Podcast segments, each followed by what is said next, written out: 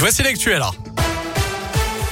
Et vos conditions de circulation qui sont fluides en ce moment. Il y avait un accident tout à l'heure sur l'A7 euh, au sud de Lyon à hauteur de Fézin.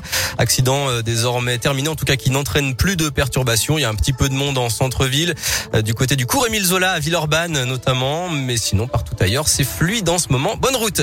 À la une à Lyon, des tests pour les plus grands comme les plus petits. Le ministre de l'Éducation Jean-Michel Blanquer l'a annoncé à, l'occasion de cette rentrée de janvier. Un nouveau protocole à l'école en élémentaire du CP au CM2. Les élèves devront être soumis à trois tests en quatre jours dès qu'un cas positif sera détecté. Alors pour certains, c'est un moyen plus sûr de limiter la circulation du virus. Pour d'autres, les enfants n'ont pas à devoir en subir autant. Radioscope est allé demander l'avis de parents à la sortie d'une école du 9e arrondissement. Moi, j'ai mon fils qui est autiste. Eh ben, je ne fais pas de test à chaque fois parce qu'il ne se porte pas.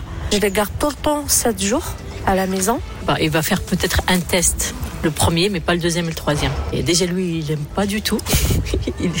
il, trouve que c'est désagréable. Ah, apparemment, pour les moins de 6 ans, c'est pas forcément obligatoire, mais après, euh, enfin là, sur l'urgence, on l'a fait. Le premier est en pharmacie, euh, les deux autres, on peut les faire chez nous. Donc ça, c'est peut-être pas mal. Ou alors après, bon, il faut que tout le monde joue le jeu. Bah, c'est mieux qu'une classe ferme. Toutes ces restrictions, c'est un petit peu compliqué, oui. Donc euh, de lui faire les tests à chaque fois, à chaque fois, je trouve ça c'est c'est trop pour un enfant. Voilà, une réunion de crise euh, débutant en ce moment même à Matignon autour du variant Omicron. Jean Castex euh, réunit une dizaine de ministres pour faire le point sur la continuité des services publics. Le gouvernement qui par ailleurs annonce ce matin renforcer les aides pour les entreprises touchées par les restrictions sanitaires, notamment le tourisme. Elles vont bénéficier de l'activité partielle sans reste à charge.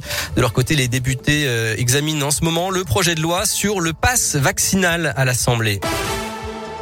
En bref, plusieurs Lyonnais récompensés dans la promotion 2022 de la Légion d'honneur. Trois ans après sa démission du gouvernement d'Édouard Philippe, au sein duquel il était ministre de l'Intérieur, Gérard Collomb va recevoir la Légion d'honneur.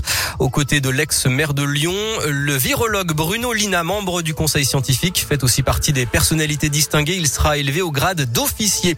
Villeurbanne débute son mandat de capitale française de la culture pour 2022. 700 événements vont rythmer l'année. Lancement officiel vendredi. La région Auvergne-Rhône-Alpes accorde une aide de 500 000 euros pour les apiculteurs victimes des aléas climatiques. Un épisode de gel tardif en avril dernier et beaucoup de pluie au printemps et en été. La production de miel a été inférieure de 70% par rapport à une année normale.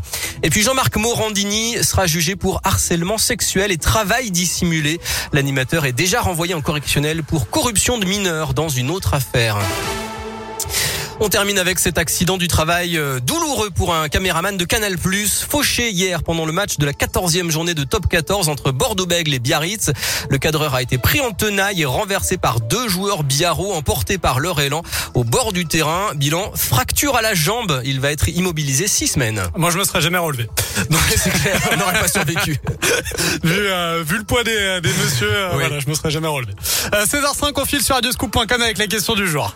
Oui, est-ce que euh, les mesures d'isolement allégées euh, annoncées ces derniers jours sont pour vous une bonne décision On sait notamment que la durée d'isolement des personnes positives ou cas contact peut être réduite. Eh bien, c'est très partagé puisque le oui mène très légèrement 51,8%. Allez, 52% contre 48% pour le non.